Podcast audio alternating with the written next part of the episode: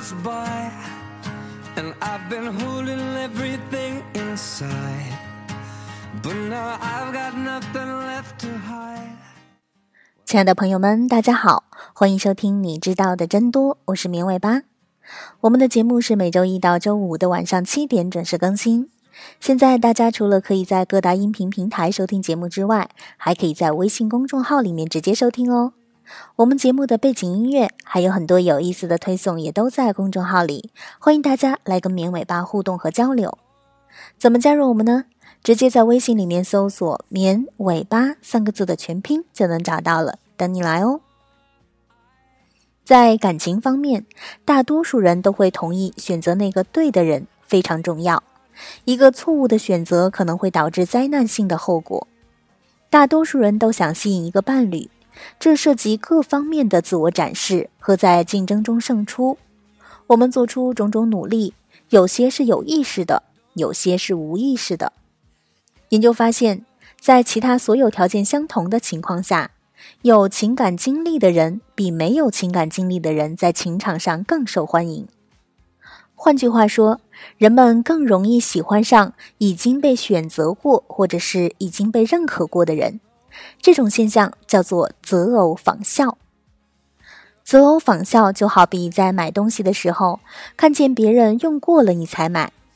由于经历过亲密关系，人们传递出这样的一种信号：他们具备一些优质伴侣的特征，这些特征已经成功吸引了至少一个人。因此，你有信心认为他们身上有某种吸引人的东西。在某种意义上，前任们展示了对一个人的认可，或者说证明了他们的求偶竞争力。通过这种方式，他们间接提供了关于这个人的信息。但是，为什么说这些信息可能有用呢？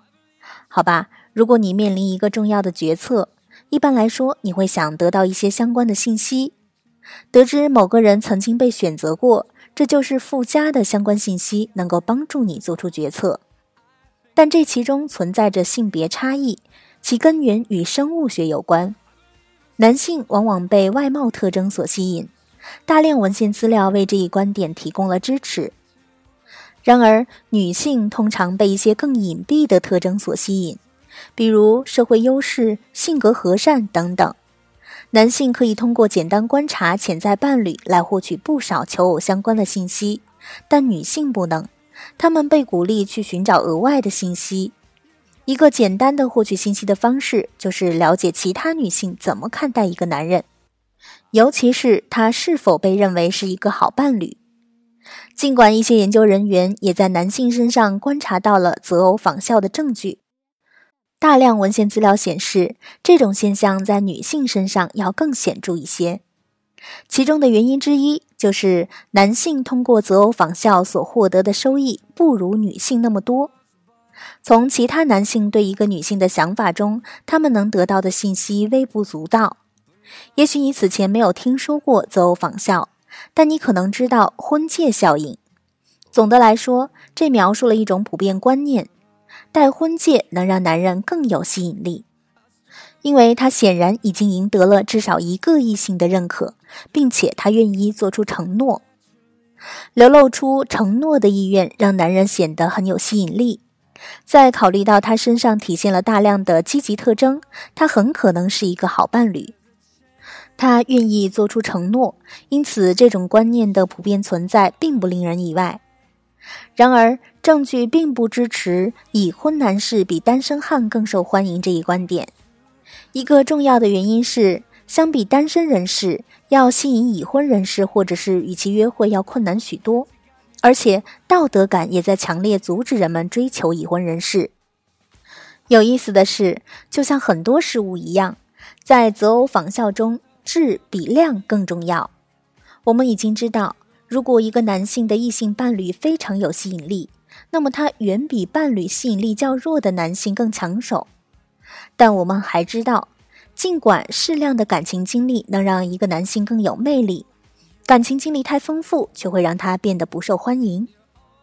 一项研究探索了过去四年中的伴侣数量对男性吸引力的影响，有一两个前任的男性远比一直没有伴侣的男性更有魅力。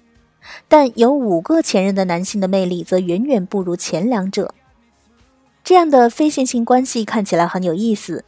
如果一两段情感经历能增加人的魅力，那么丰富的情感经历难道不会让人变得魅力四射吗？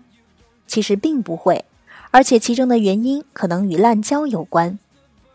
尽管有五个或者是以上的前任和没有前任之间相距甚远，但前任太多可能意味着此人不能或者是不会长久的维持一段关系。他们可能不愿意做出承诺，或者是可能对伴侣的数量更感兴趣。无论是哪种情况，都意味着他们的亲密关系质量较差。在过去的几十年里，人们对其他动物身上的择偶仿效现象给予了很高的关注。许多研究人员在水生动物、陆生动物和鸟类身上观察到了择偶仿效的证据。尽管针对人类择偶仿效现象的研究起步要晚得多，但已经有初步的证据表明它肯定存在，并且能够产生极其强大的吸引力。好的，以上就是本期节目的所有内容了，感谢大家的收听，也欢迎大家关注“棉尾巴”的微信公众号。我们节目的背景音乐还有很多有意思的推送都在公众号里，大家直接在微信里面搜索“棉尾巴”三个字的全拼就能找到了，等你来哦。我们下期节目再见吧，拜拜。